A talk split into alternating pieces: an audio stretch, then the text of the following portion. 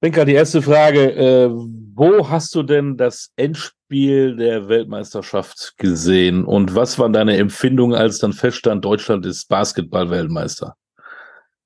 Ähm, ich habe es zu Hause gesehen, auf der Couch, äh, mit meinen Kids tatsächlich, ähm, obwohl die noch sehr klein sind, aber sie waren irgendwie auch dabei. Ähm, ich habe, ja, das war verrückt. Also ich habe richtig mitgefiebert. Ich bin richtig äh, wieder zum Fan mutiert. Und das ist nicht selbstverständlich. Ähm, ich gucke ja so viel Basketball jetzt auch beruflich und äh, meistens ist es ja doch eher dann so ein analytisches Gucken und ähm, das war, da war ähm, pure, ja, pures Fan-Dasein. Ich bin mitgegangen, bin aufgesprungen, habe mitgefiebert, habe rumgeschrien, so. Ähm, das hat richtig Spaß gemacht. Wirst du jetzt als einer, der Basketball zu Hause ist, Trainer von den Towers ist, ähm, draußen irgendwie öfter angesprochen? Merkst du irgendetwas, dass es jetzt den Basketball-Hype gibt? Na, ich habe auf jeden Fall mehr Nachrichten bekommen, so aufs Telefon und E-Mails ähm, von, von Menschen, die jetzt nicht so direkt im Basketball sind. Also das schon, es hat schon größere Wellen geschlagen. Ähm, so die üblichen Verdächtigen, die auch nach Bundesliga spielen und Euroleague spielen, schreiben, das ist ja dann doch eher so eine Basketball-Community noch in Deutschland. Und jetzt waren halt auch mal Verwandte und Freunde und Freundinnen dabei, die ähm, sonst nicht schreiben. Und da, da habe ich schon gemerkt ein bisschen. Gibt es denn irgendwas aus der WM, aus dem Abschneiden der deutschen Nationalmannschaft für dich, was du vielleicht auch in deine tägliche Arbeit mit reinnimmst, oder ist das eigentlich komplett was anderes? Nein, ich glaube, dass ähm, das, was jetzt auch schon viel zitiert wurde, was viel besprochen wurde, dass gerade bei der deutschen Mannschaft, also man muss ja auch die anderen Mannschaften dazu nehmen, die da ins, ins Final Four, ne, also in die unter die letzten vier gekommen sind. Auch Serbien hat ja ein unglaubliches Turnier gespielt. Das darf man ja um Gottes Willen nicht vergessen bei der ganzen Sache. Ähm, und was dabei raussticht, ist eben diese, ja, diese unglaubliche äh, Sicherheit in der Gruppe, dieses, dieses Teamgefüge, das Rollenverständnis, das sich füreinander aufopfern, das sich füreinander freuen, ähm, auch ja, dass es auch mal knallt und dass man auch äh, ehrlich zu, zueinander sein muss, wenn es mal nicht so gut läuft und wenn es mal nicht so passt und davon nicht, nicht, nicht Angst haben darf. Das sind so Sachen, die, klar, die helfen auch. Oder es wäre schön, wenn wir den Transfer hinbekommen, auch, auch in die Bundesliga-Saison, auch für unsere eigenen Teams. Hast du das schon jetzt für dich in der Trainingsarbeit mitgenommen? Ist in zehn Tage, ja, aber ihr seid doch schon in der Vorbereitung. Ich habe jetzt keinen keinen neuen Prozess nee, ich habe jetzt keinen neuen Prozess angestoßen, ähm, äh, seit, seit die WM läuft oder seit sie vorbei ist. Das sind natürlich alles Aspekte, die wir auch schon vorher trainiert und bearbeitet haben bei uns. Aber es ist vielleicht nochmal Positive Reinforcement in, in diesen Punkten, dass eben am Ende auch in der Weltspitze sich die Teams durchsetzen oder das Team durchsetzt, das vielleicht einfach als Team auch am besten funktioniert, wo die Räder am besten ineinander greifen. Und in der Weltspitze sind ja die Niveaus nicht mehr, da gibt es ja keinen Qualitätsunterschied mehr im Finale. Das können, können beide Mannschaften gewinnen am Ende. Da geht es nicht um die Qualität der Spieler, die muss sowieso da sein. Da geht es um Kleinigkeiten und jeder Zentimeter und jeder, jeder Millimeter zählt. Ähm, und das ist schon nochmal so, ich würde sagen, Positive Reinforcement, dass das einfach nicht zu unterschätzen ist. Was muss man jetzt machen als Verein, als Verband, als Liga? Man, ist, man kann ja nicht jetzt warten, ach, alle haben jetzt Bock auf Basketball, die Hallen werden automatisch voll, die besten Spieler kommen jetzt sowieso alle nach Deutschland. Man muss ja auch ein bisschen was tun. Fangen wir mal bei einem Verein an wie Hamburg Towers. Kann man da irgendwie was mitnehmen? Auch in der Arbeit, in der täglichen Arbeit, nicht nur jetzt für dich als Trainer, sondern auch als Verein, dass man auch die Leute begeistert, zu den Hamburgern zu kommen? Ja, ich glaube, wir müssen schon versuchen, dass diese, diese Euphorie, die jetzt da ist und die Öffentlichkeit, die jetzt gerade da ist, also jetzt guckt ähm, Sport Deutschland halt schon gerade auf die Basketballer, ähm, dass man das so, so, so gut mitnimmt, wie es irgendwie geht. Also, dass man jetzt präsent bleibt und jetzt zusehen, dass, dass jetzt vielleicht nochmal der, der, der Deal kommt, vielleicht so ein kleiner Weltmeisterschaftsbonus, vielleicht kostet die erste Karte ein bisschen weniger ne, oder so. Also, dass man jetzt proaktiv weitermacht und, und die Hallen voll bekommt und die Begeisterung, die jetzt gerade für den Sport da ist, dass man die so lange mitnimmt, wie es irgendwie geht. Ich glaube, das ist schon wichtig. Bei uns gibt es ja zum Beispiel, ähm, wir spielen zwei Wettbewerbe und ähm, in, in der Bundesliga ist die Halle bei uns ja auch voll und da sind wir sehr, sehr ausgelastet und zu den Eurocup-Spielen äh, ist das noch nicht der Fall. Und auch wenn ich mit den Ulmer Kollegen spreche, bei denen war das letztes Jahr auch so, dass so diese Spiele unter der Woche gegen internationale Top-Teams, dass das noch nicht so gut angenommen wird. Und da kann man sicherlich auch weitermachen ne? und da nochmal vielleicht ein paar Aktionen starten und, und so ein bisschen so äh, Goldtickets, Weltmeistertickets irgendwie rausgeben oder so, wie man das auch nennt. Das ist ja nicht mein Job, aber ähm, so da die Euphorie mitnehmen und die Hallen voll bekommen, weil ich glaube, das ist das, worum es geht.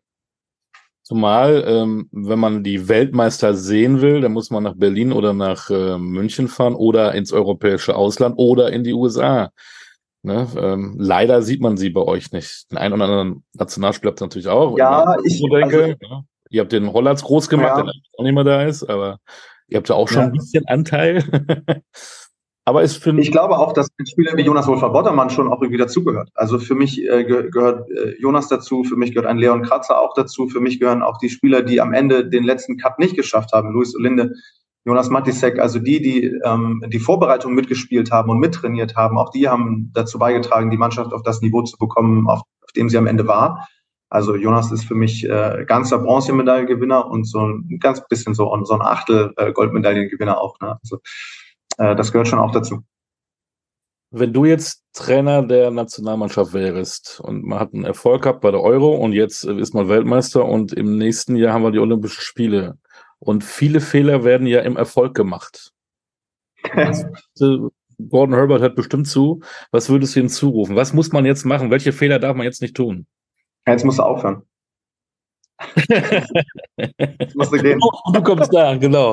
auf den Höhepunkt, nein.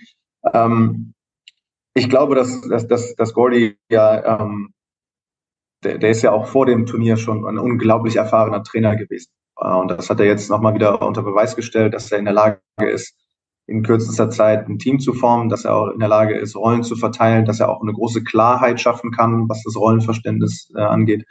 Und ähm, dass er auch taktisch natürlich auf dem allerhöchsten Niveau ist. So. Und, ähm, aber er wird auch wissen, dass zu so einem Turniersieg eben auch noch viel mehr dazu gehört. So, und da gehört auch eine ganze Menge Glück dazu. Und äh, Franz Wagner kann dann die letzten Spiele wieder spielen und ist eben nicht so umgeknickt, dass er dann ganz raus war fürs Turnier. Also diese Verletzung alleine schon hätte auch schon anders ausgehen können und dann ist es vorbei. Dennis Schröders Rücken macht so ein bisschen halb zu und wenn der dann am Ende nicht dabei ist, dann gewinnst du auch keine Goldmedaille. Also da sind noch mehr Faktoren, die dazugehören. Ähm, ich glaube, dass er ja den Weg weitergehen wird und äh, da, da kann ich mir auch keine Ratschläge geben. Das weiß er genau, was er zu tun hat. Ähm, und wir müssen vielleicht aufpassen mit den Erwartungen. Also äh, jetzt davon auszugehen, dass jetzt jedes Turnier in Folge irgendwie gewonnen wird oder man jetzt immer unter die Top 4 kommt oder immer ins Halbfinale, so da müssen wir aufpassen. Ja, und dann, sonst sind wir in so einer Spirale, in der sich die Fußballer dann irgendwann befinden, dass es so eine Erwartungshaltung gibt und wenn sie nicht ins Halbfinale gekommen sind oder ins Finale am besten noch, dann ist es ein Misserfolg. Da, jeder, der im Sport zu tun hat, der weiß, dass das nicht realistisch ist. Da, da geht es um so viel mehr. Ähm, also weiterarbeiten, schön dabei bleiben, in dem Prozess bleiben und äh, ansonsten auch die, die nötige Bescheidenheit, vielleicht kann man es so nennen, auch die nötige Bescheidenheit trotzdem mit an den Tag bringen und, und, und, und Demut weiterarbeiten. Du gehst ja sicherlich sowieso äh, jeden Tag mit voller Freude und Motivation äh, zum Training zu deinen Jungs. Ähm, aber wenn sowas Großartiges passiert, hat man da vielleicht nochmal ein, zwei, drei Prozent mehr Bock auf den Job? ja, es ist schon ähm, klar. Das macht natürlich auch was. Ähm, wir sind ja jetzt, du hast es vorhin auch schon angesprochen, so einer Situation, so wahnsinnig viel Anteil hat unsere Mannschaft jetzt nicht daran, äh, an dieser Weltmeisterschaft. Und äh, die ausländischen Spieler haben jetzt vielleicht auch nicht so den größten Bezug. Wir haben jetzt auch viele Spieler aus den USA, die, die haben jetzt, also die Weltmeisterschaft ist für die ja nicht so richtig viel wert. Da durfte man jetzt wieder äh, sehen. Das liegt ja auch daran, dass sie sich schon Weltmeister nennen, wenn sie bei sich in der Liga äh, Meister werden. Das, da muss man ja nicht mehr zur Weltmeisterschaft fahren, wenn das sowieso so ist. Deswegen auch da war ich natürlich vorsichtig, nicht da jetzt irgendwie völlig durchzudrehen im Training und äh, das wäre auch albern gewesen. Aber klar, ey, das ist äh, hier und da immer mal wieder ein Beispiel zu nehmen. Ähm, wir haben zum Beispiel über, über die Huddles gesprochen, also wie, wie die deutsche Nationalmannschaft aussieht in diesen ganzen, in diesen toten Bällen in so einem Spiel. Also, dass die sich gegenseitig äh, über den Schultern hängen. Ne? Die Arme sind beim nächsten Mann über den Schultern und der nächste auch und die haben die Köpfe gefühlt zwei Zentimeter auseinander und, und so sehen die aus als Mannschaft. Mhm. Und äh, da kann man sich was ab, abschneiden und da, da kann man genau hin, sollte man genau hingucken und sowas haben wir auch im Training natürlich besprochen. Kommen wir mal zum Kerngeschäft. Es war keine einfache Saison, die letzte für die, für die Towers. Jetzt beginnt's mal mit einem netten Pokal stellt dich ein. Normalerweise äh, der, es gibt es einen neuen Pokalmodus. Ihr dürft gegen ein Pro A-Team spielen. Normalerweise ähm, solltet ihr das doch hinkriegen in Dresden, oder? Jetzt kommst du natürlich der Trainer, man darf nicht so unterschätzen. Ja, gut, also klar, die, die, die Verhältnisse sind da natürlich klar verteilt, ne? die Konstellation ist klar. Ich glaube, dass dieser neue Pokalmodus ja auch so gedacht ist und davon leben wird, dass auch da mal der ein oder andere ausrutschen wird und es da die ein oder andere Überraschung äh, passieren wird. Da so ist es ja auch gedacht und das macht es ja auch für den äh, neutralen Zuschauer interessant. Das ist ja das, was man beim Fußball irgendwie immer so, so cool findet, wenn dann der Drittligist gegen den Erstligisten gewinnt. Ähm, aber wir sehen natürlich zu, dass wir das nicht selber sind. Also äh, darum geht's schon. Ne? Also wir, wir fahren da schon hin, um zu gewinnen. Ähm, aber ja, ist spannend. Also ich bin mir ganz sicher, dass die Dresdner ähm, alles daran setzen werden, äh, diese Überraschung zu schaffen und dass der Standort Dresden da sein wird und dass die Halle brennen wird und da wird eine Menge Energie in der Halle sein. Da muss man ähm, darauf vorbereitet sein und da sehr konzentriert zu Werke gehen. Sonst ja, ist man vielleicht die eine Mannschaft, die ausrutscht oder wo es die Überraschung gibt. Eine Woche später beginnt dann die reguläre Saison, die BBL. Ähm, fangen wir bei euch an. Was, was nehmt ihr euch vor? Dürfen wir wieder mal an die Playoffs glauben? Eurocup nebenbei auch noch Doppelbelastung, aber ist eigentlich vielleicht ganz gut, um stabiler zu werden, um zu lernen. Oder sagt man also nach der Saison, wir sind demütig, ey, wenn wir mal gucken, was passiert? Demütig sind wir in jedem Fall. Wir sind immer noch ähm, ein junger BBL-Standort. Wir sind immer noch äh, an dem Punkt, wo wir uns etablieren in der Liga. Und auch da, ich habe vorhin von Erwartungen gesprochen, da muss man ganz, ganz genau hingucken und sehr aufpassen, dass man nicht den zweiten Schritt vor dem ersten Schritt macht.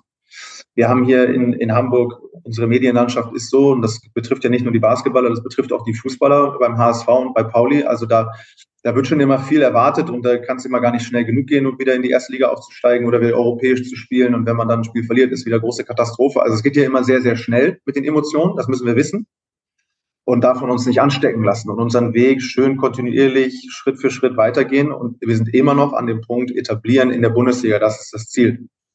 Wollen wir an die Playoffs glauben? Ja, natürlich. Wollen wir in die Playoffs kommen und wir spielen die Spiele, um zu gewinnen und wir treten nicht an, damit wir nicht absteigen. Wir wollen schon was Positives erreichen. Das schon. Aber demütig und mit aller Ruhe. Und äh, wenn man gegen Ludwigsburg verlieren sollte am ersten Spieltag, dann geht die Welt nicht unter. Das, das muss auch klar sein noch genügend Spiele danach. Und wenn wir nach oben gucken, äh, wir hatten ja eine wahnsinnige äh, Saison mit Ulm und Bonn äh, letzte Saison. Berlin ja. jetzt äh, größerer Umbruch und die München holen mal eben so einen ehemaligen NBA-Champion. Ähm, geht an den Bayern dann gar nichts vorbei? Oder können wir vielleicht wieder auch auf eine spannende Saison hoffen wie letzte Saison?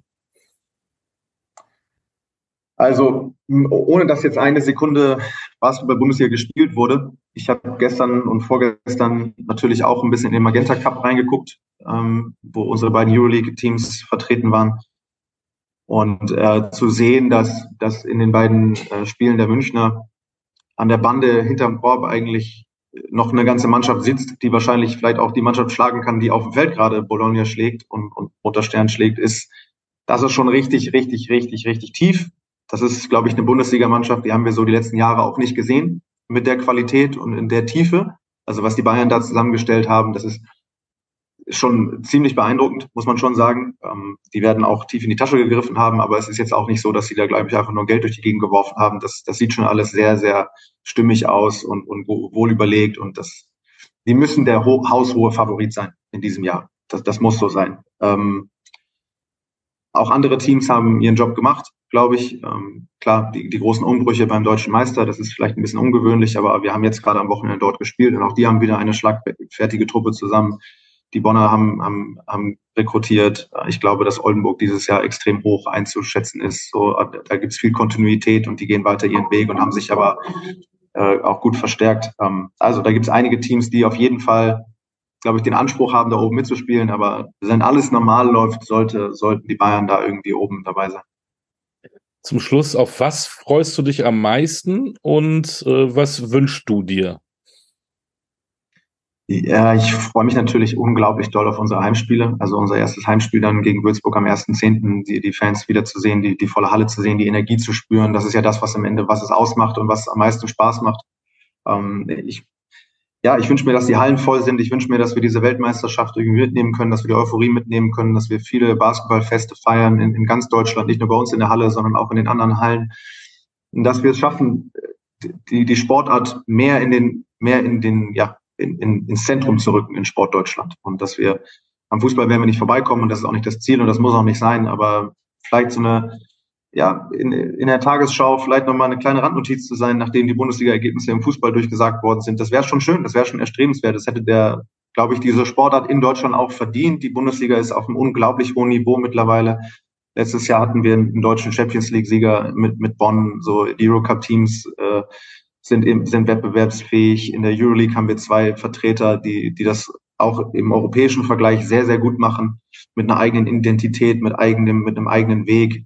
Also da gibt es vieles zu berichten und, und ich würde mir wünschen, dass wir das ja, auch da Schritt für Schritt hinbekommen in Deutschland. Natürlich. Ich freue mich drauf, du sicherlich auch. Ähm, mal gucken, was passiert. Danke für deine Zeit. Viel Erfolg äh, sportlich und bleib gesund. Ne? Gleichfalls. Dankeschön. Danke dir.